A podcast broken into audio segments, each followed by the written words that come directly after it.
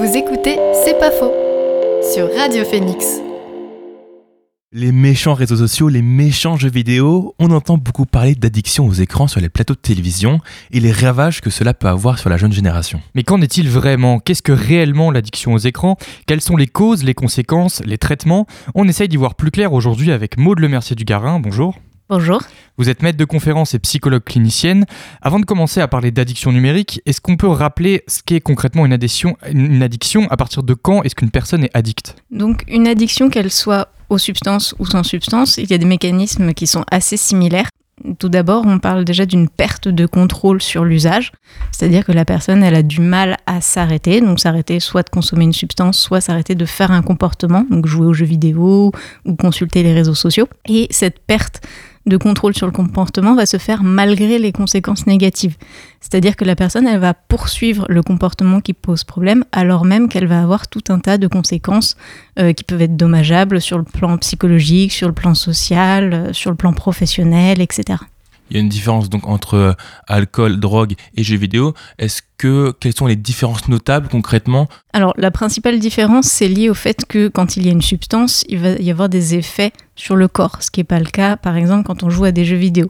Les effets peuvent être liés euh, à l'écran lui-même, donc notamment le fait qu'il y a la lumière bleue qui peut influencer euh, bah, le développement par exemple des yeux, ou le fait par exemple que si on regarde des écrans tard le soir, ça peut retarder le moment de l'endormissement.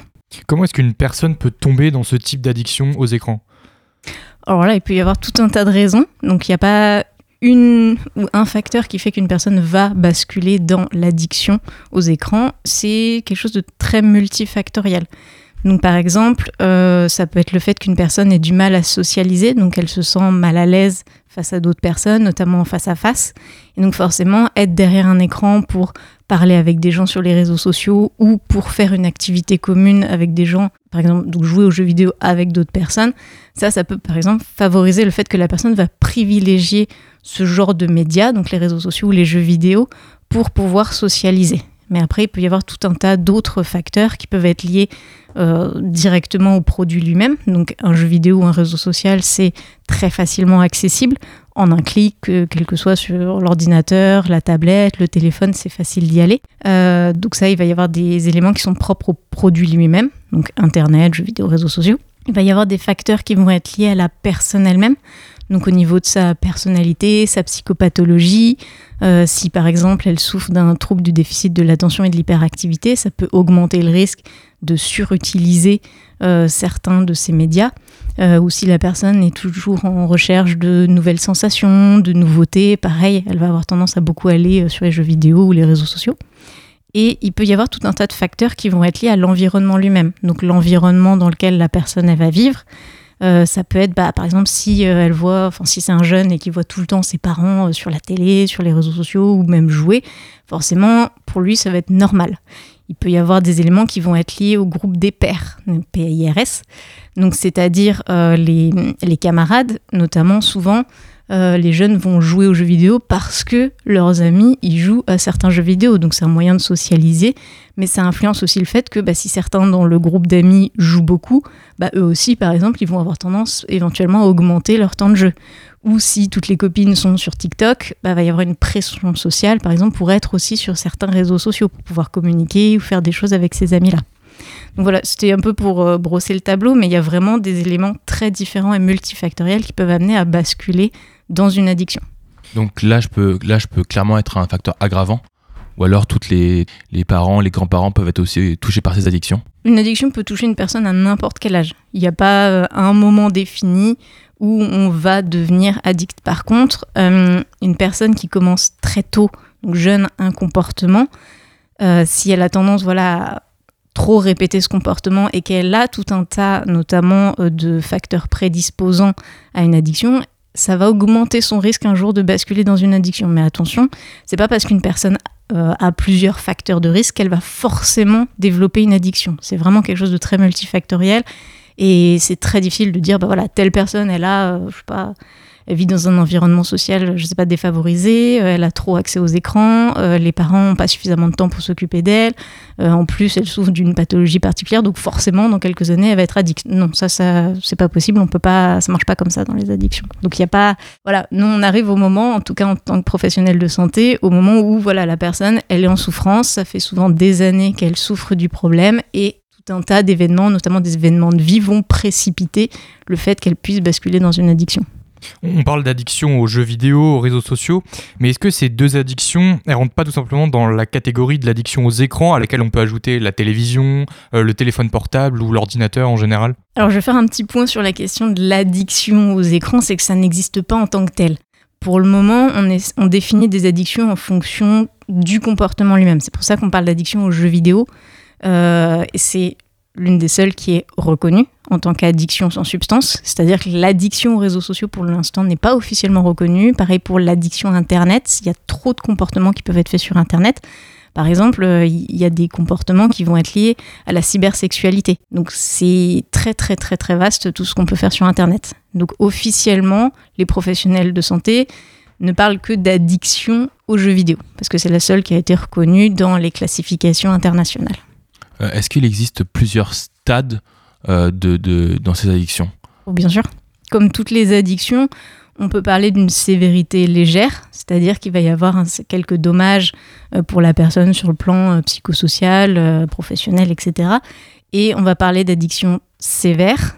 Euh, donc ça, c'est vraiment l'intensité la plus forte quand la personne, par exemple, elle sort plus du tout de chez elle, euh, qu'elle n'a plus du tout de relations sociales en dehors des réseaux sociaux, qu'elle a perdu son travail ou qu'elle a décroché dans les études à cause de ce type de comportement. Mais on voit vraiment que là, il y a tout- toute la vie de la personne ensuite va tourner uniquement autour du comportement qui pose problème. Et c'est là où vraiment on va parler d'intensité très sévère. Et, l'addiction sévère, elle, elle est toujours précédée d'une addiction plus légère ou c'est en général euh, brutal euh, et ou alors ça se fait petit à petit On a plutôt tendance à dire que ça se fait graduellement, dans le sens où euh, le moment où ça bascule dans l'addiction, c'est toujours très flou, parce que ça dépend vraiment d'une personne à l'autre, mais par contre, le comportement, souvent, il est là depuis longtemps, il va s'intensifier progressivement, ou parfois, il peut arriver qu'il y ait un événement de vie brutal qui fait que la personne puisse peut-être basculer dans une addiction assez rapidement. Mais la plupart du temps, c'est quelque chose qui se fait assez progressivement. Euh, Est-ce que les réseaux sociaux ou les jeux vidéo, ils ont créé de nouveaux complexes chez les jeunes comparés à nos parents ou à nos grands-parents?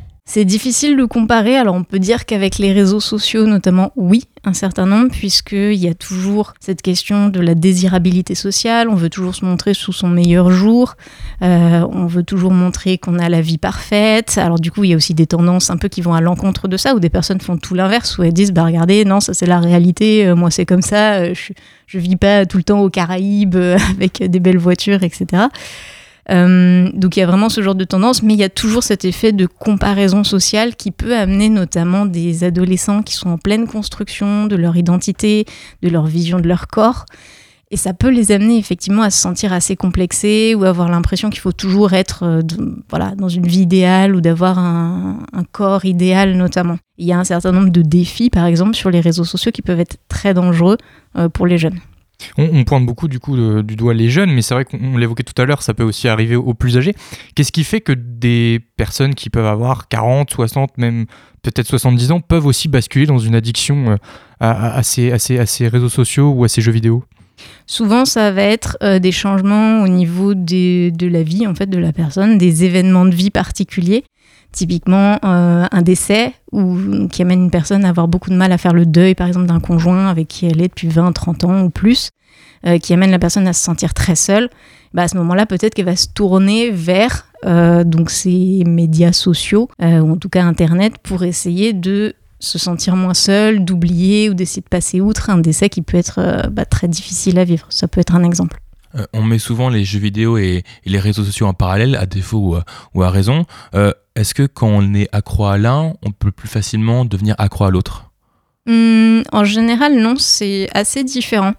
Dans le sens où on s'est aperçu que les garçons avaient plus tendance à aller vers une addiction aux jeux vidéo et les filles euh, plus des addictions aux réseaux sociaux. Alors attention, ça ne veut pas dire que des filles ne peuvent pas être addictes euh, aux jeux vidéo et vice-versa.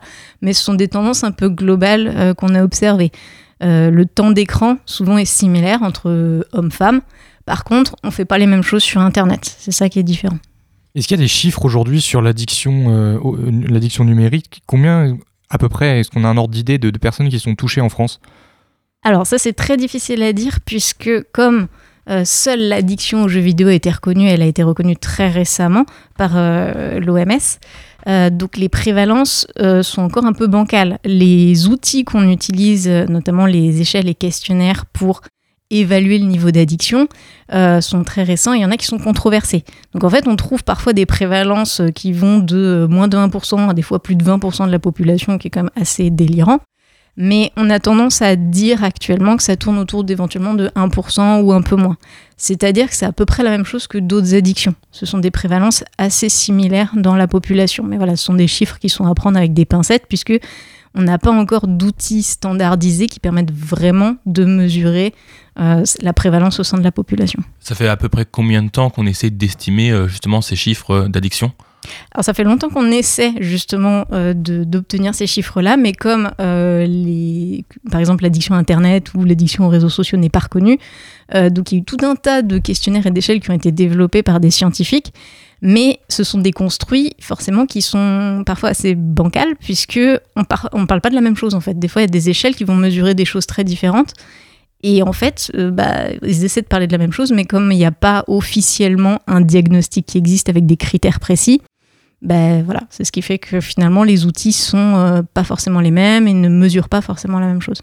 Et vous, en tant que psychologue, vous constatez un accroissement du nombre de patients ou pas?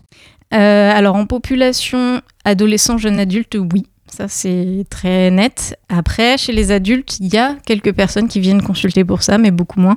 Euh, souvent, alors par exemple, je pense à une situation dans le cas d'une personne qui souffrait d'addiction aux jeux vidéo, c'est parce que euh, il avait arrêté de s'occuper de sa petite fille, il passait son temps euh, à être sur euh, son téléphone pour jouer à un jeu vidéo, et sa femme lui a mis un ultimatum en disant bah, si tu mets notre fille en danger parce que tu la surveilles pas quand on est au parc, ou si tu continues à passer ton temps voilà, sur les jeux plutôt que d'avoir une vie de famille, eh ben je divorce. Et donc en fait, c'est ce qui a amené la personne à venir consulter euh, pour ça. Euh, Est-ce que cet accroissement, euh, il n'est pas dû au fait que les gens ont plus conscience de leur addiction? Alors conscience, je sais pas, mais en tout cas, il y a un tabou qui commence un peu à être levé sur ce genre de comportement. On en parle de plus en plus. Il y a du coup une médiatisation du phénomène qui amène aussi parfois à une diabolisation, hein, il faut le savoir, de, des jeux vidéo ou des réseaux sociaux. Donc il faut toujours trouver un peu un, un juste milieu. Mais euh, comme les personnes, en, enfin en tout cas dans les médias, on en parle de plus en plus, euh, ça peut amener les personnes ou l'entourage à tirer la sonnette d'alarme en disant bah là t'as un comportement qui a l'air de s'apparenter en tout cas à une addiction, faut que tu consultes ou ça va pas.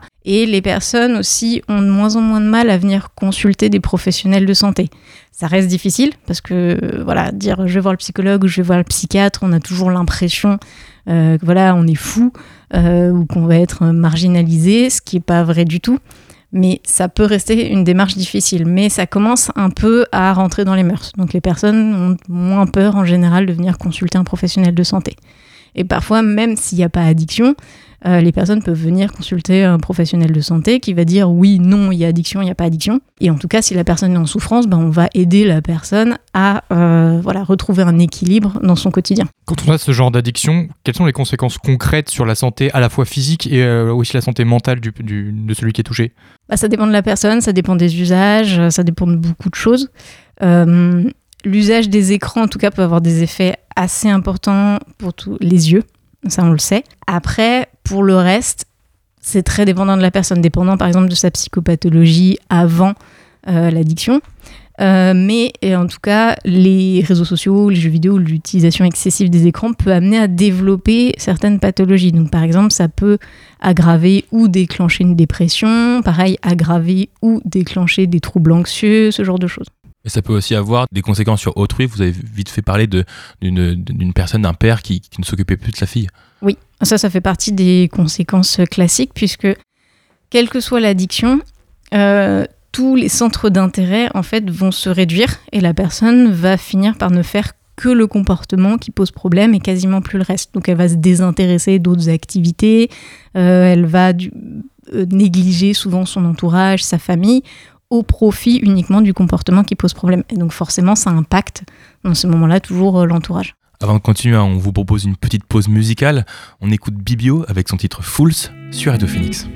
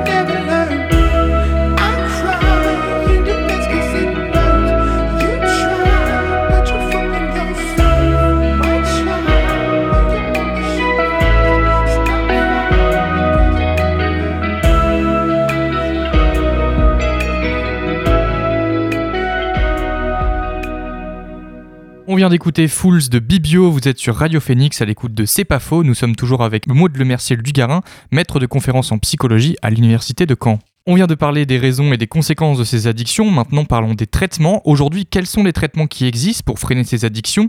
Est-ce que ce sont des médicaments ou peut-être un accompagnement psychologique? On en parlait déjà un peu, mais concrètement, qu'est-ce qui est mis en place?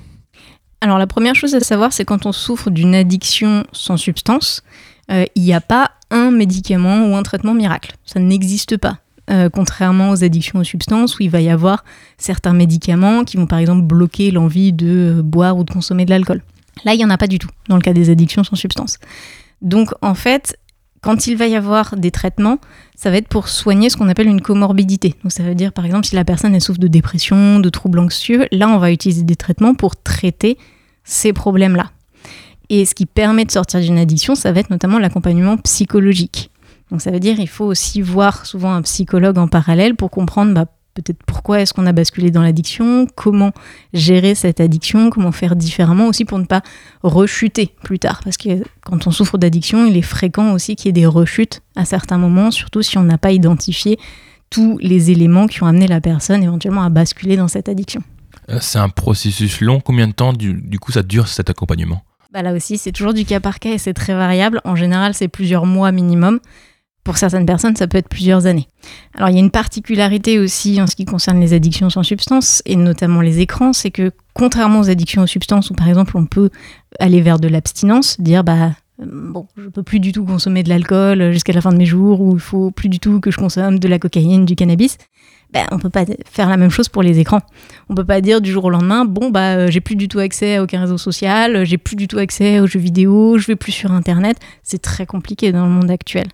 Donc tout le travail qui va être fait avec la personne, ça va être d'apprendre en fait à contrôler son comportement et de ne plus rebasculer dans des excès. Parce que alors on peut pendant quelques semaines dire je vais plus du tout sur les réseaux sociaux, mais aujourd'hui ça reste très compliqué de se dire bah plus jamais je vais aller sur un réseau social alors que c'était euh, mon moyen pour garder contact avec des amis qui sont à l'autre bout du monde ou, euh, voilà, ou tout simplement avec de la famille, d'échanger des contenus. Oui, finalement, le sevrage en tant que tel n'existe pas comme on pourrait imaginer une cure de désintox ou euh, ce genre de choses pour, pour l'alcool. C'est ça. Alors, ce qu'il faut savoir, c'est quand on fait des cures pour les addictions aux substances, souvent, donc c'est fait pour être sous surveillance parce que une personne qui va être sevrée à l'alcool, elle va avoir tout un tas d'effets physiologique dû au fait qu'elle arrête brutalement la consommation de substances. Alors que si on arrête brutalement de regarder des jeux vidéo, enfin de faire des jeux vidéo ou d'aller sur les réseaux sociaux, il va pas y avoir d'effets forcément physiques. Ça va être plutôt des effets psychologiques. Donc la personne va être souvent beaucoup plus irritable, ce genre de choses. Mais il n'y a pas d'effet ou de risque pour la santé. C'est pour ça qu'on ne fait pas le même type de sevrage, on va dire. Euh, donc on parle de, de traitement post-addiction, mais est-ce qu'il y a de la prévention qui est faite? On essaye au maximum. Euh, et ça, souvent, ça passe par de l'éducation au numérique. Et ça touche autant les parents que les jeunes, euh, parce qu'on s'aperçoit souvent que les parents qui n'utilisent pas ou qui n'ont pas grandi, par exemple, avec Internet, les jeux vidéo, les réseaux sociaux, ne savent pas forcément accompagner leurs enfants pour qu'ils aient un usage qui évite de les exposer à un certain nombre de risques. Et elle prend quelle forme cette, cette éducation aux usages numériques? Euh, bah, ça va être d'informer déjà sur euh, bah, c'est quoi un réseau social, comment ça fonctionne, quels sont les dangers, quels sont les risques. Pareil pour les jeux vidéo. Et on va souvent, on va accompagner ou donner un certain nombre d'informations par an. On va leur apprendre aussi à ne pas rejeter ce genre de médias, parce qu'il n'est pas rare que des parents, j'en ai vu tout un tas, qui disaient Oui, mon enfant, il joue à des jeux vidéo. Il joue à quoi? Je ne sais pas.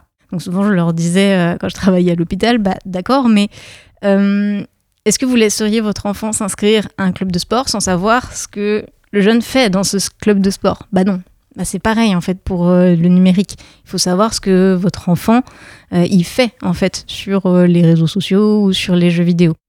Et donc on va leur apprendre déjà donc à ne pas rejeter totalement ces types de médias, voire à avoir une utilisation avec aussi les jeunes.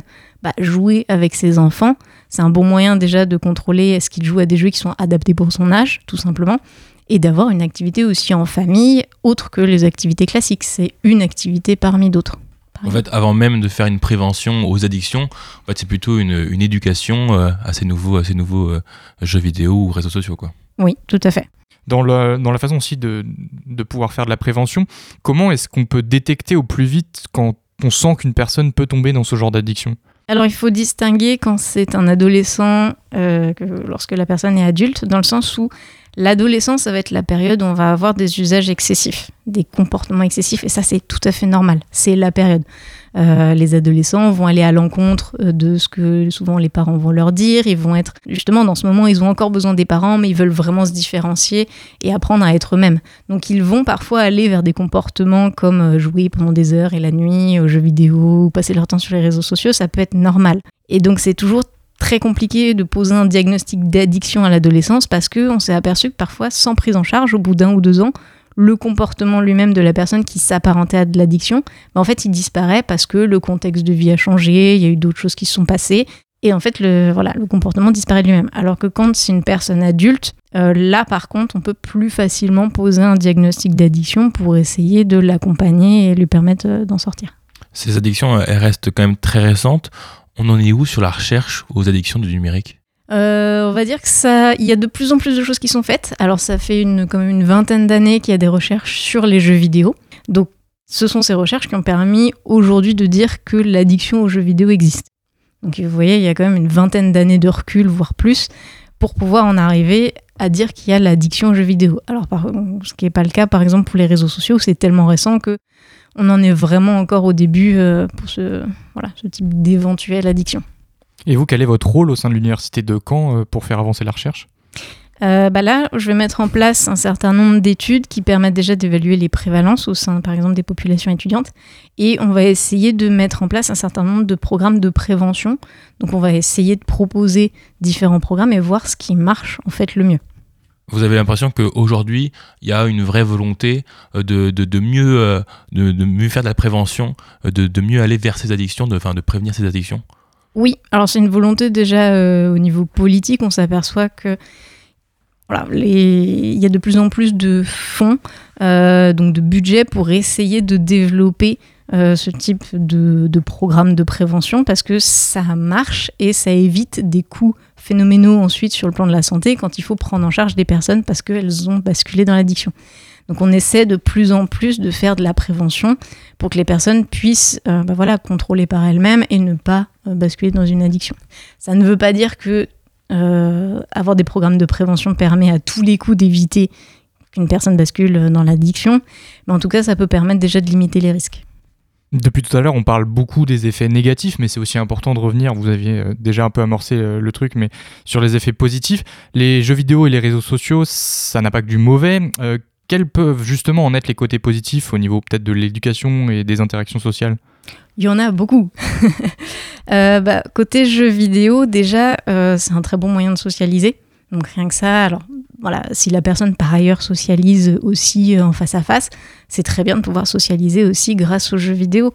Euh, bah, des amis qui euh, habitent chacun un, bout de, un bout de la planète, c'est super chouette de trouver des créneaux pour jouer ensemble. Ça fait une activité commune alors qu'on est chacun à l'autre bout du monde. Euh, jouer à certains types de jeux vidéo peut aussi développer tout un tas de compétences. On s'est aperçu que par exemple sur, je parler des MMORPG, euh, être chef euh, d'une grosse guilde de MMORPG, ça amène à développer des compétences de gestion bah, au niveau de l'équipe, tout simplement. Quand il faut gérer une vingtaine, une trentaine, voire plus de personnes en simultané pour faire un événement dans le jeu, ça nécessite de bonnes capacités de gestion. Après, il y a des jeux, par exemple certains jeux tir ou d'autres types de jeux qui peuvent permettre de développer la coordination visio-motrice. Euh, après, je parle des jeux de tir, mais pareil pour les MMORPG. Il y a tout un tas de jeux qui vont permettre de développer un certain nombre de compétences. On s'est aperçu, par exemple, que euh, les personnes qui jouent aux jeux vidéo ont euh, un empan visuel plus important que des non-joueurs. Donc en fait, on s'aperçoit qu'il y a tout un tas de fonctions cognitives qui vont être développées chez des personnes qui jouent à des jeux vidéo.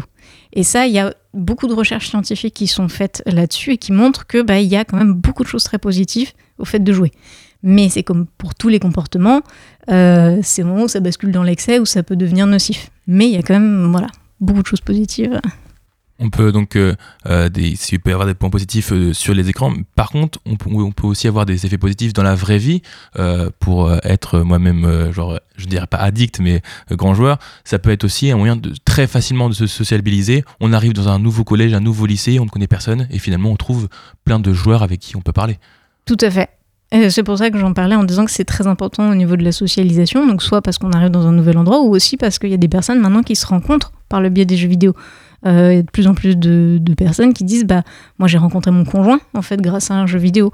Euh, et maintenant on joue aussi avec notre enfant. Ou des personnes qui disent bah je connaissais personne j'ai déménagé euh, voilà j'ai un nouveau travail. Bah finalement j'ai trouvé des personnes dans mon travail ou dans mon nouveau collège ou lycée qui jouent aussi. Donc on a pu euh, créer des affinités par ce biais là Les écrans dans les médias, ils sont souvent pointés du doigt. euh, voilà, on, a souvent des, exemples en tête de mauvais, euh, mauvais traitements de, ce sujet.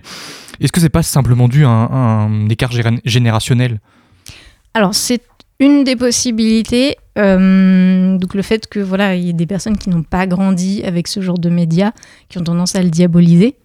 Euh, alors, je parle, je vais notamment penser à la question de la violence dans les jeux vidéo, qui est très souvent pointée du doigt dans les médias. C'est aussi parce que c'est plus facile euh, de voilà, taper sur les jeux vidéo en disant voilà, les jeux vidéo, ils sont violents, ça rend les gens violents. Alors que en fait, on sait très bien, au niveau notamment psychologique, c'est tout un tas d'autres facteurs qui vont amener la personne à devenir violente. Si elle a vécu dans un contexte où ses parents, par exemple, euh, étaient tout le temps en train de se taper dessus, euh, ou si euh, il y a facilement accès à des armes à feu, ou de vivre dans un contexte euh, voilà, où il faut tout le temps avoir recours à la violence, forcément, ce genre de personnes seront plus à même ensuite de basculer dans de la violence ou de faire des actes violents, de faire des passages à l'acte violent. Et que ces personnes jouent ou non aux jeux vidéo, ça change rien en fait. Le, là, le jeu vidéo, même des jeux vidéo violents, c'est une goutte d'eau parmi tout un tas d'autres facteurs. Mais c'est plus facile de pointer du doigt ce genre de médias, de dire c'est de la faute des jeux vidéo, plutôt que d'aller réfléchir à toutes les implications sociales, psychologiques, euh, euh, idéologiques, politiques, religieuses qui sont derrière et qui peuvent amener à ce genre de comportement. On parle aussi, euh, beaucoup de, nouvelles façons d'apprendre dans les écoles. Quelles peuvent être les applications concrètes de l'utilisation des jeux vidéo ou des réseaux sociaux et quels peuvent être les résultats? Ça peut être très utile. Alors, je vais mettre quand même un petit bémol là-dessus sur les apprentissages à l'école via les jeux vidéo ou les réseaux, sociaux. Ça peut aussi euh, être utilisé dans le sens où la surexposition aux écrans euh, est quand même assez négative, notamment chez les jeunes enfants. Et un enfant très jeune, de moins de 3 ans, ça c'est sûr, mais même moins de 5 ans, ne bénéficie pas du tout du fait de passer du temps sur des écrans. C'est-à-dire que quand on est très jeune, on a uniquement besoin d'interagir avec son environnement et notamment euh, des adultes. C'est-à-dire c'est ce qui va apprendre à socialiser, c'est ce qui va apprendre à euh, bah, prendre des objets, euh, bouger dans l'environnement. Ça, c'est indispensable. Et en fait, le fait de passer du temps sur des écrans va priver l'enfant de ces moments qui sont essentiels pour son développement. Donc, euh, c'est pour ça que je mets un bémol sur le fait d'utiliser trop les écrans à l'école, parce qu'on s'aperçoit que des, des jeunes, certes, vont développer un certain nombre de compétences en utilisant ces médias, mais par exemple, ils vont plus savoir écrire, utiliser un stylo. Euh, ils vont plus euh, savoir faire un certain nombre de choses au niveau des compétences, euh, parce qu'ils vont uni- uniquement utiliser le numérique. Donc, pour moi, le numérique peut être bien, mais il faut varier, en fait, les méthodes d'apprentissage. Ça doit vraiment rester annexe, ça doit juste être un outil en plus à utiliser. C'est ça, exactement. Merci beaucoup Maud Le Mercier du Garin d'avoir répondu à nos questions. Je rappelle, vous êtes maître de conférence à l'Université de Caen et psychologue clinicienne. Bonne journée à vous. Merci à Bonne vous. journée. Vous écoutez C'est pas faux sur Radio Phoenix.